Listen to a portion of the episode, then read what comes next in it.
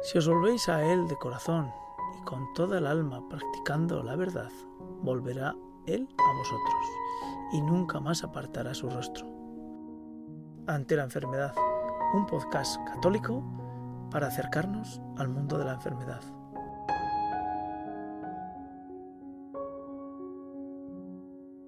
Hola Raúl, ¿qué tal estamos? Hola Eliseo, muy bien, encantado de estar otra vez contigo y con todos los que nos quieran escuchar. Eso es. Bueno, pues eh, hoy tenemos a David. ¿En qué medida la enfermedad nos coloca también en esa humillación total y esa situación en la que nosotros no nos valemos por nosotros mismos? Lo has dicho muy bien. La humillación él empieza a crecer, ¿no? Eh, y, es un David distinto. Lo hemos dicho en, en, casi todos los personajes. Por eso yo pensé en esto, ¿no? Porque todos los personajes tienen algo en común y es que hay ciertos acontecimientos que los hacen ser un hombre nuevo, ¿no? Jacob ya no será Jacob, será Israel.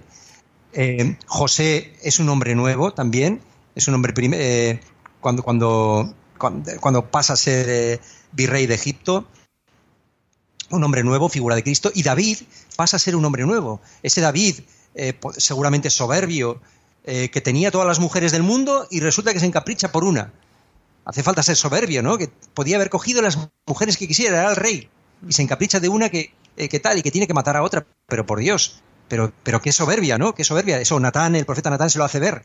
Bien, pues, pues ¿qué, ¿qué tiene que ver con el enfermo? Tiene tanto que ver, porque el enfermo, el enfermo, o sea, la enfermedad es una humillación, es un aniquilamiento de la persona, realmente, es un, es un dejar de ser, dejar de ser para que Él sea, con mayúsculas, ese Él sea, ¿no? Para que Dios se manifieste. Y, es que es la conversión en una persona nueva. David, David, este David, que, era también un David eh, fuerte, agresivo, eh, al final de su vida hay un episodio tremendo, tremendo. Este tenéis que leerlo. Eh, está en, en el segundo libro de Samuel, que dice, hay un personaje que yo creo que es vital, vital y que se conoce poco, que es el es Simeí. No sé si, si, los que lo estén escuchando lo conocerán. Pero Simeí, que era de la casa de Saúl, este Simeí, em, cuando se encuentra con, con David, lo iba maldiciendo y le iba tirando piedras a él y a todos los siervos del rey David. Y Simeí decía, le decía a David, fuera, hombre sanguinario e indigno, y le reprochaba, y le reprochaba que, eh, dice, toda la sangre que tú has derramado te está volviendo ahora, ¿no? Dice, el, Señor ha entregado el reino en manos de tu hijo Absalón, el hijo Absalón que le, iba, que le, que le quería matar también. Dice, estás prendido en tu propia maldad, porque eres un hombre sanguinario. Y entonces el, el sirviente de David, el que iba con él, le dice, ¿cómo permites que, te, que este perro muerto, le llama así a Sinei, ¿cómo permites que este perro muerto te maldiga? A mi rey, a mi señor. Dije, y le pide a David, déjame que vaya ahora y le corte la cabeza. Porque podía hacerlo. O sea, así, o sea, déjame que te le corto la cabeza. Y fíjate, David, el rey David, es otro hombre distinto. Dice, ¿qué tengo yo, que ver contigo? Dice, si él me maldice, y si el Señor le ha inspirado que me maldiga, ¿qué, qué, qué, qué soy yo? ¿Por qué, ¿Por qué voy a hacer yo nada ahora? Es decir, David se deja humillar acepta la humillación, reconoce que ahí está Dios, es Dios el que le está humillando, es Dios el que le está haciendo ser, o el que le está haciendo no ser, para que así Dios sea en él, para que él sea un corazón según Dios, un corazón humilde, un corazón contrito y humillado, porque él sabe que un corazón contrito y humillado, Dios no lo desprecia. Como dirá después en el Salmo 50, un corazón contrito y humillado, tú no lo desprecias, Señor. Mm. Eh, estaba, cuando estabas relatando eh, la situación en la que David es reprochado, eh, estaba pensando, en, estaba pensando y, en las muchas miles de ocasiones en que el Señor se utiliza elementos externos a los que tenemos y que nos rodean para dejarnos claro cuál es nuestra nuestra situación. Pero David ya comenzaría a tener un cambio dentro de su corazón, porque si no, estaría ciego y sordo ante ese grito desesperado de que eres un auténtico rey sanguinario, ¿no? Claro, claro, él, era. Eh, me estás hablando ahora de, esta situación con. Sí. Simeí, Simeí. Sí. sí, porque eh, realmente es que él tiene. Hay una característica también propia del cristiano y de. Y en este caso de David, que es el discernimiento. Porque fíjate aquí David que discierne en este episodio y dirá después, eh, un poquito después, dice, cuando le están insultando, cuando le están apedreando, cuando le están pues diciendo las cosas que le dicen, él dice, quizá el Señor mire mi aflicción y me devuelva bien por su maldición de hoy. O sea, quizá el Señor, eh, esta aflicción mía, este sufrimiento mío, esta humillación, me devuelva bien por su maldición de hoy. O sea, se convierta en un bien para mí. O sea, tiene un discernimiento que es el discernimiento de la cruz, que es el discernimiento que es lo que hace propio al cristiano. O sea, al cristiano eh, o al hombre según el corazón de Dios, al santo, al santo, lo que le hace santo no es que rece mucho, no es que sea muy bueno, no, no, no, no es que rece mucho, no es que sea muy bueno, no es que comparta, no es que sea solidario, no, no, no, no, no. Lo que hace cristiano al cristiano es el discernimiento, el saber reconocer que Dios está detrás de los acontecimientos que le pasan en su vida. Y aquí David tiene algo que no tenía antes, que es reconocer los acontecimientos, reconocer que Dios está presente en los acontecimientos. Y fíjate aquí qué discernimiento. Dice, es el Señor el que me envía a Simeí a tirarme piedras. Es el Señor el que permite esta humillación para que yo sea un hombre distinto, un hombre según Dios, porque Dios es lo que quiere para mí, porque Dios es bueno. Eh, está claro que David eh, es una figura central para la vida del enfermo.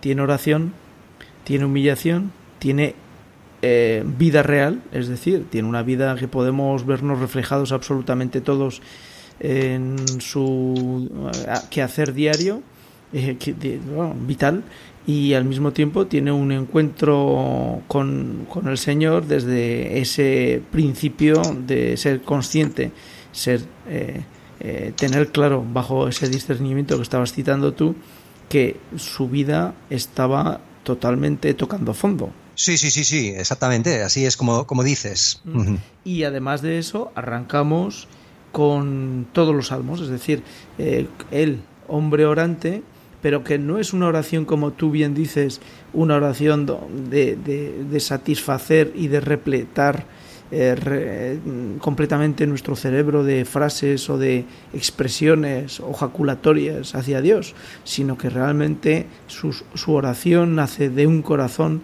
que está comenzando a ser transformado, tal como dice eh, pues el profeta Ezequiel, ¿no? Transformar un corazón de piedra en carne y que viva, ¿no? Está muy bien esto que comentas ahora, porque si te das cuenta de los salmos, o cuando uno reza siempre tiene la, la tentación de medir la calidad de su oración por los sentimientos de consolación que, tiene, por los sentimientos de piedad, por la sensibilidad que percibe en su propio corazón. A veces uno dice, he estado rezando y no, me he enterado de nada, no he sentido nada, me he quedado dormido. Eh, en fin, bueno, pues em, la calidad, podríamos, por, llamarlo de alguna manera, aunque esto es un poco llamar la calidad de la oración, ¿verdad? Es un poco, un poco extraño, ¿no? Pero podríamos decir que el resultado de la oración, mejor dicho, podríamos medirlo por los efectos eh, de transformación que se producen en nosotros, ¿no? Eh, y aquí está el ejemplo de David, ¿no? Si somos, si después de la oración eh, nos sometemos más a la voluntad de Dios, a sus planes, si nos lleva al arrepentimiento, si nos hace humildes, esto es que estamos rezando bien, estamos siguiendo el modelo de David, porque David puede decir, mira, o David en sus salmos viene a decir más o menos siempre lo mismo, no te merezco, pero te necesito. Y cuanto menos te merezco, más te necesito.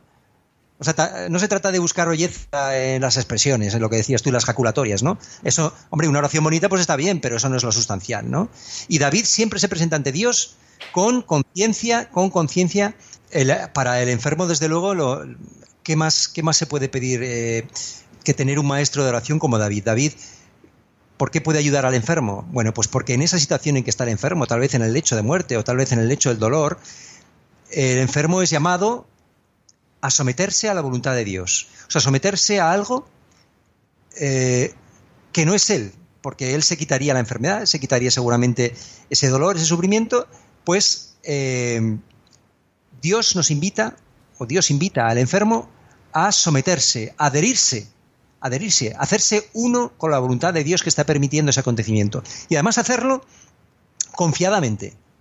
Eh, y hasta podríamos decir gozosamente, o sea, con gozo, no de una manera resignada, porque si fuera de una manera resignada, eh, no me queda otra, pues oye, si Dios es lo que quiere, pues vamos a aguantarnos, sino viendo con discernimiento, sabiendo que Dios está detrás de él y que Dios, y que Dios no aplasta, sino que Dios es fuente de alegría y que es fuente de libertad. Y por tanto, eh, que, pueda, que pueda cantar con David ese Salmo 50, que si quieres ahora lo comentamos un poco, porque no me, no me gustaría que dejáramos pasar este Salmo 50, porque sería este Salmo 50 que se reza, es un salmo penitencial que se reza todos los viernes. Entonces, es un salmo que, al menos comentarlo un poquito, ¿verdad? Eh, a mí lo que me maravilla dentro de lo que es eh, eh, David, y cuando pues lees alguna alguna algún estudio teológico o, bíblico sobre, sobre David, es que siempre David lo conectan con el mismo Jesús. Es decir, David tuvo la esperanza, tuvo la esperanza de, tener un nuevo amanecer, un nuevo, un nuevo futuro, una eternidad plena, ¿no? De la misma forma que Jesucristo vino a, a redimirnos a toda la humanidad. Eh, eh, esa figura eh, o esa parte de David donde se levanta en pie y empieza a vislumbrar, a, tener la posibilidad de de imaginar un futuro dentro de, Dios y en paz de Dios, eh, esa, situación es realmente... David tuvo esa, esa, esa conciencia de, poder encontrarse un día en la plenitud de Dios, a pesar de la vida que había llevado. Sí, sí, porque de hecho, de hecho, al, cuando lo, lo proclama, cuando el profeta Samuel lo unge como rey, eh, ya le, profetiza ¿no? su descendencia. Y él, eh, sobre todo, tenía miedo a que, o pedía en sus oraciones, que el Señor eh, conservara o protegiera la promesa que le había hecho, ¿no? Porque esta, esta promesa, claro, David dice, por, por mis pecados, por mis pecados, a ver si la promesa del Señor se va a levantar. Y esta promesa, desde luego, se va a cumplir en Salomón, que es el, hijo que le va a suceder después, ¿no? Que es el que construye el templo, y él eh, eh, pone pues, su confianza pues, en, que sea a través de, pues, de alguno de sus hijos, en este caso Salomón, sí que tenía conciencia de, desde luego, de, su misión, pero tenía conciencia porque el propio profeta se lo había dicho. Y, David reconoció a Samuel en ese momento como profeta. Pues eh, por poner el punto final a, pues, a este esta entrega de, la escritura para el enfermo, eh, vamos con el, con el Salmo 50 como elemento de oración para todos nosotros y como bien has dicho, el Salmo que rezamos todos los viernes eh, se reza en laudes, ¿verdad? Sí, sí, sí, sí. Es que... ¿Mm?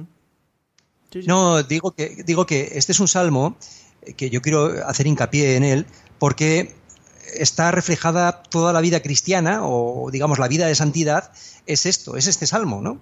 Que lo primero es pedir eh, misericordia. Me, sonrío porque está reflejada la vida de santidad, pero el salmo en sí eh, solo hace que recriminarse su maldad y horror cometido. Bueno, bueno, bueno, bueno, pero, pero, pero verás, porque dice, cuando dice misericordia, Dios mío, por tu bondad, primero reconoce ya que Dios es bueno y que Él no. Que Dios es bueno y que tenga misericordia. Dice, por tu inmensa compasión borra mi culpa. Por tanto, se reconoce culpable. ¿Cuál es el gran problema de hoy en día? Pues que como le hables a alguien de culpas, de delitos, de pecados, dice aquí, lava del todo mi delito, limpia mi pecado. David se reconoce pecador. O sea, para empezar a hablar, ya dice limpia mi pecado. O sea, en, prácticamente la cuarta frase ya es, primero, misericordia, segundo, tú eres bueno, yo no soy bueno y yo tengo pecado. Esto para empezar a hablar. Sigue, yo reconozco mi culpa, tengo siempre presente mi pecado. O sea, siempre presente su pecado. Que como decía, no sé qué santa era, no soy nada más pecado, ¿no? No me recuerda, era una santa famosa, pero no recuerdo, no soy, no somos, no soy nada más, más que pecado, ¿no? Contra ti, contra ti solo pequé, cometí la maldad que aborreces. En la sentencia tendrás razón, en el juicio resultarás inocente. Vamos, que Mira... está claro que su, su, su, su histórico, su balance, eh, lo asume con plenitud, ¿no? exacto, en la sentencia tienes razón. O sea, yo soy culpable, claro que sí. tú eres el inocente, yo soy el lejos culpable. De, de, Job, ¿no? Que, que, empieza a intentar escabuir. Eh, sí, sí. Claro, porque realmente es que, es que Job se presenta, porque Job es una catequesis, ¿no? Y Job se presenta eh, para explicar el, el, el porqué de, mm, del sufrimiento de un inocente como es él, ¿no? Y en este caso, en este caso no es un inocente David, es un realmente es un pecador, ¿no?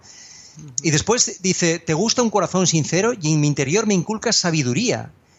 Impresionante, ¿no? Lo que hablábamos, la sabiduría, el discernimiento, el reconocer lo que está bien y lo que y lo que está mal. Me inculcas, da gracias a Dios porque me inculcas sabiduría.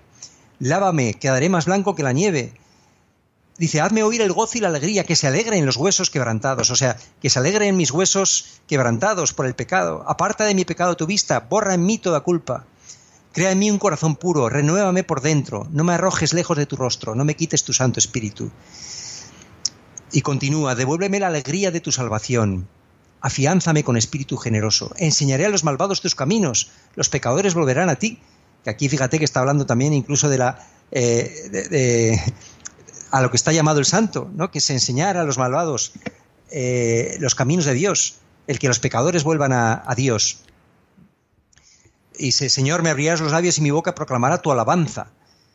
Y después una cosa muy importante que antes hemos comentado, los sacrificios no te satisfacen. ¿Cuál es el sacrificio? No quiere, el Señor no quiere holocaustos, no quisiste sacrificios ni oraciones. ¿Qué, quiere, ¿Qué tipo de sacrificio quiere el Señor? Porque a veces nosotros decimos, bueno, si Señor, si me consigues, si me concedes esto, yo me voy de rodillas a donde sea, yo haré aquí mis sacrificios, mis, mis ofrendas. Bueno, el sacrificio que quiere el Señor es un espíritu quebrantado, un corazón quebrantado y humillado, el Señor no lo desprecia. O sea, el Señor que quiere, pues un corazón como el de David, un corazón quebrantado, un corazón roto por el dolor, por el pecado, un corazón humillado. Dice Em, Señor, por tu bondad favorece a Sión, reconstruye las murallas de Jerusalén, reconstruye el edificio que está destruido. Y entonces sí que aceptarás los sacrificios, las ofrendas y holocaustos. Sobre tu altar sí morarán novillos. Bueno, pues este, este salmo, que se conoce como el Miserere, es un salmo eh, que, recita, o que es el salmo de David, cuando el profeta Natán lo visitó después de haber pecado de aquel pecado famoso contra Betsabé. O sea, un, salmo eh, en el que David se desnuda y reconoce, no se escabulle, o sea, se confiesa, esto es lo que hay, he pecado, he pecado. Y después de que Natán le abre los ojos, el profeta Natán le abre eh, los ojos, David reconoce su pecado, ¿no? Y tiene presente su pecado y reconoce qué tipo de sacrificio es el que agrada al Señor, el que agrada a Dios. Eh, dentro de lo que es nuestra vida cotidiana, cuando nos encontramos en situaciones duras y bueno, pues eh, nos ponemos frente, frente al sagrario, meditamos en oración y en silencio y nos quedamos a solas con nosotros mismos, pues eh, normalmente siempre tenemos una claridad divina una iluminación del Espíritu Santo para dejarnos claro dónde estamos y qué somos y qué tenemos que hacer y cambiar.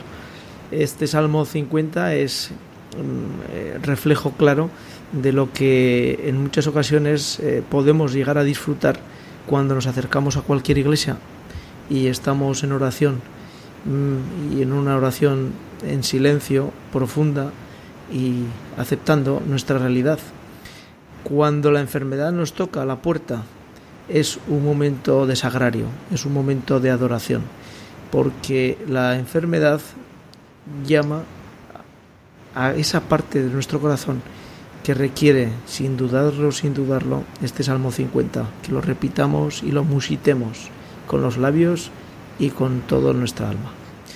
Bueno, Raúl, impresionante, David, nos ha sobrecogido y nos ha eh, sobrepasado, como no era de esperar otra cosa.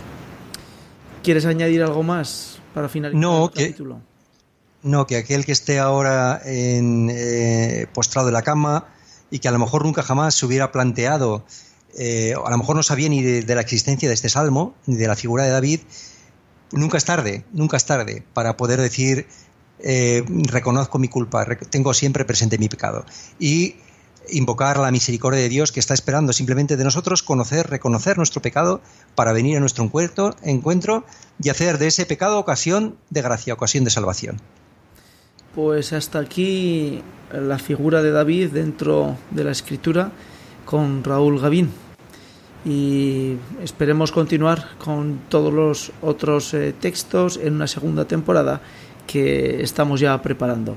Así que Raúl, gracias por tu tiempo, gracias por tu dedicación y sobre todo gracias por haber dedicado tiempo eh, a la luz del Espíritu Santo para ofrecerlo a todos estos que somos tus hermanos. Gracias a, ti y gracias a todos los que están escuchando. Un abrazo fuerte, Raúl. Chao.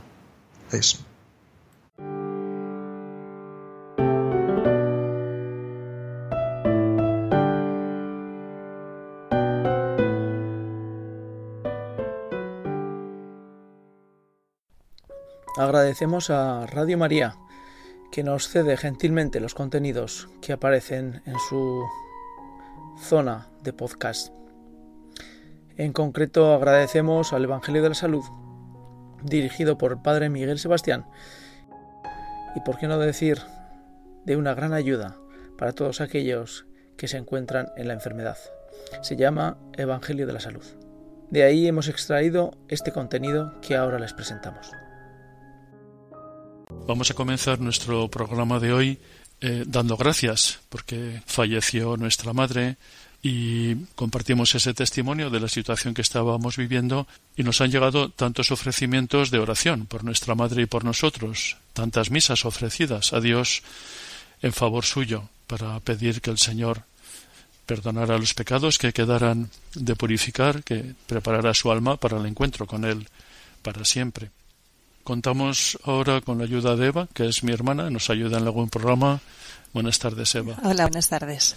Hemos vivido en casa el duelo de la muerte de nuestra madre, de su enfermedad. Tenía una demencia tipo Alzheimer que ha ido avanzando estos últimos años, que se ha hecho más, más intensa en los últimos meses, hasta que la enfermedad la ha ido dejando postrada en la cama. Y bueno, y al final este último mes de enero, en torno a la Navidad, empeoró mucho y este último mes de enero ha sido un mes de, acercarse hasta el momento culminante de su vida, que es el momento de la muerte. Hemos tenido la gracia de poder atender a nuestra madre en casa durante todo el tiempo de la enfermedad. Hay personas que no les queda más remedio que ingresar a sus familiares en una residencia, no, no, no por egoísmo, sino por necesidad, por las condiciones de vida actuales. Nosotros la hemos podido tener en casa con, con, ayudas, pero hemos podido tenerla en casa y cuidarla y atenderla eh, así, entre, entre la familia. Una situación que, que, me parece que, es, que ha sido positiva es que no solamente hemos estado los hijos, somos cuatro hermanos cuidándola. Eh, una, una situación que ha sido positiva es que los nietos también y los nietos pequeños han podido estar en torno a la abuela, viendo su empeoramiento y cuidándola también, ¿no? Conociendo el misterio de la enfermedad, sin, asustarse de ello, viendo que forma parte de nuestro vivir y luego también han podido vivir su empeoramiento, su agravamiento y su agonía y su, y su muerte, que ahora nos comentarás tú, Eva, algo de, de esto. Sí, mis hijos tienen 12, 8 y 6 años y ha sido una gracia para ellos, primero el tener una relación tan estrecha con su abuela, porque mi hijo el mediano me, me acuerdo que un día me decía, mamá, pobres los niños de mi clase, que solamente ven a sus abuelos, fíjate, una vez a la semana y algunos una vez al mes, pobrecicos, y yo que tengo la suerte de ver a mi abuela todos los días. Esto antes de, este último mes, o sea que él ya vivía esto con agradecimiento, su abuela con Alzheimer, que tampoco es que pudiese la abuela contarles cuentos ni nada, pero el, el, tener la suerte de poder ver a su abuela todos los días para él era, bueno, que pobres los otros niños que no podían hacerlo. Y este último mes, pues a mí me daba mucho gozo ver que mis hijos cuando entraban por la puerta lo primero que iban corriendo a la habitación a ver a la abuelita que estaba en la cama. Y hasta el día de antes, de, o sea, se murió de madrugada a las cuatro de la mañana, pues la tarde de antes estuvieron con ella ahí medio tumbados encima de la cama, agarrándole de la manica, dándole besos, que, vamos, que tengo algún vídeo grabado que eso es un tesoro. Sí, con, qué efecto, con qué cariño la, se, se, se, dirigían a ella, ¿no? Y le pedían. Y el esfuerzo que hacía nuestra madre, para, para darles un beso. Estaba ya con mucha fatiga, pero sacaba fuerzas de flaqueza para darles un beso con ruido ¿eh? a, Santi y al, y al que se lo pedía. Bueno, hemos vivido la muerte de nuestra madre que, que, que en realidad si uno pudiera elegir cómo morirse, pues pediría morir así, ¿no? Morir en casa, morir en gracia de Dios, morir recibiendo la unción de los enfermos, que se la pude dar eh, unas cuantas veces, morir con la Eucaristía celebrada en su habitación los últimos días, porque como ya veíamos que se acercaba ese momento, a mí me quedaban 15 días de vacaciones del año pasado que no pude cogerlas justamente por cuidarla a ella, porque vivíamos juntos y, estaba yo sin, sin, ir al hospital, donde estoy de capellán, estando en casa y pudimos estar celebrando la Eucaristía, la misa con las oraciones para, para, pedir por los moribundos, que son unas oraciones preciosas, porque Dios ofrece en, en, la oración colecta de esa misa que aquel por el que pedimos y ofrecemos esa Eucaristía por los moribundos vaya al cielo sin ningún pecado. Eh, no, no nos conformamos con menos de la fuerza total del, del amor misericordioso de Dios. Bueno, pues si uno pudiera pedir cómo morir, pues ese es el modo de morir, ¿no? En brazos de sus hijos. Que estábamos rezando el rosario y pidiendo a la Virgen ruega por nosotros pecadores ahora y en la hora de nuestra muerte. Sí, se murió así, agarrándole la manica y dándole besicos cada uno por un lado y eh, yo digo, nuestra madre siempre había querido poder morir con su familia y, y, ha sido una gracia que el Señor ha concedido, tanto que ella lo pedía cada día en el rosario, ¿no? Eh, también por la hora de la muerte y el Señor se lo ha concedido. Nuestra madre tenía Alzheimer, pero eh, con su conocimiento limitado, pero nos conocía perfectamente, sabía perfectamente quiénes éramos, eh, nos, nos, reconocía, a veces no acertaba con el nombre, pero esa relación del afecto, su, su conversación era reducida a tres o cuatro frases que luego tenías que interpretar qué es lo que quería decir con cada una de ellas, eh, pero hay una comunicación a través del afecto que sigue viva y presente.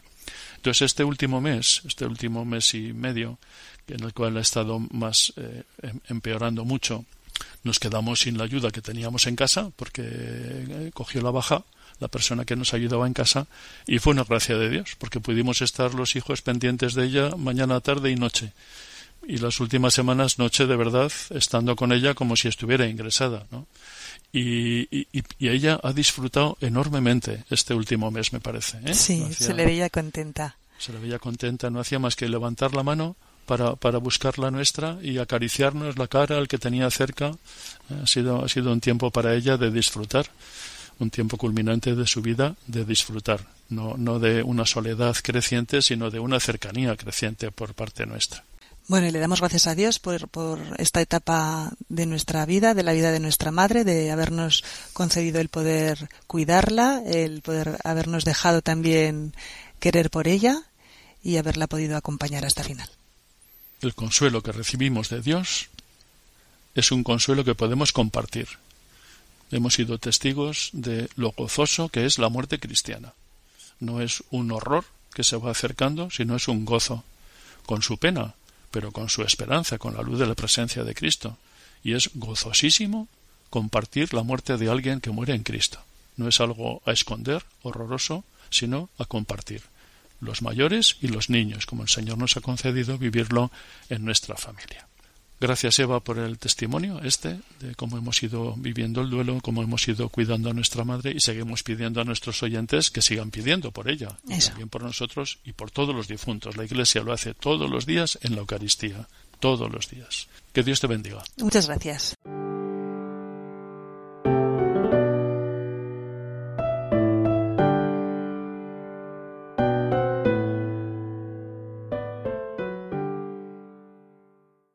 Libro La ciencia de la cruz de Santa Teresa Benedicta de la Cruz, Edith Stein. La puerta de la vida se abre a los que creen en el crucificado.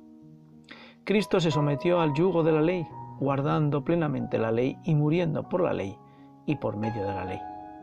Liberó por ello a los que desean recibir la vida, pero no la pueden recibir salvo que ellos mismos ofrezcan la suya propia porque los que han sido bautizados en Cristo Jesús, en su muerte han sido bautizados. son sumergidos en su vida para devenir miembros de su cuerpo y padecer y morir con él. Como miembros suyos, esta vida vendrá abundantemente en el día glorioso, pero ya ahora, mientras vivimos en la carne, participamos de ella, si creemos que Cristo ha muerto por nosotros para darnos la vida. Con esta fe nos unimos con Él, como los miembros se unen con su cabeza. Esta fe nos abre a la fuente de su vida. Por eso, la fe en el crucificado, es decir, esa fe viva que lleva aparejada un amor entregado, viene a ser para nosotros puerta de la vida y comienzo de la gloria. De ahí que la cruz constituya nuestra gloria.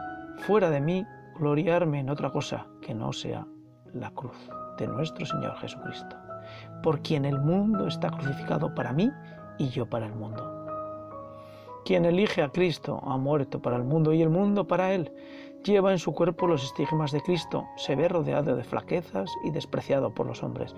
Pero, por este mismo motivo, se halla robusto y vigoroso, ya que la fuerza de Dios resplandece en la debilidad. Con este conocimiento, el discípulo de Jesús no solo acoge la cruz sobre sus espaldas, sino que él mismo se crucifica en ella. Los que son de Jesucristo han crucificado la carne con sus vicios y concupiscencias. Lucharon un duro combate contra su naturaleza, a fin de que la vida del pecado muriese en ellos y poder así dar amplia cabida a la vida en el Espíritu. Para esta pelea se precisa una singular fortaleza, pero la cruz no es el fin, la cruz es la exaltación y mostrará el cielo. La cruz no solo es signo, sino también victa armadura de, de Cristo, báculo de pastor con el que el divino David se enfrenta contra el malvado Goliat, báculo con el que Cristo golpea energéticamente la puerta del cielo y la abre.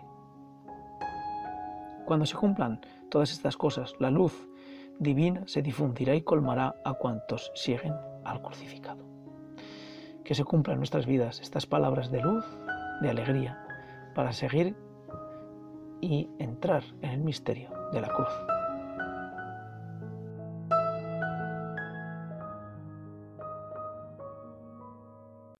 Si os volvéis a Él de corazón y con toda el alma practicando la verdad, volverá Él a vosotros y nunca más apartará su rostro. Considerad, pues, lo que ha hecho por vosotros y a pleno pulmón dadle gracias. Bendecid al Señor de la justicia ensalzad al Rey de los siglos, y anunciaré su poder y su grandeza ante la enfermedad, un podcast católico para acercarnos al mundo de la enfermedad.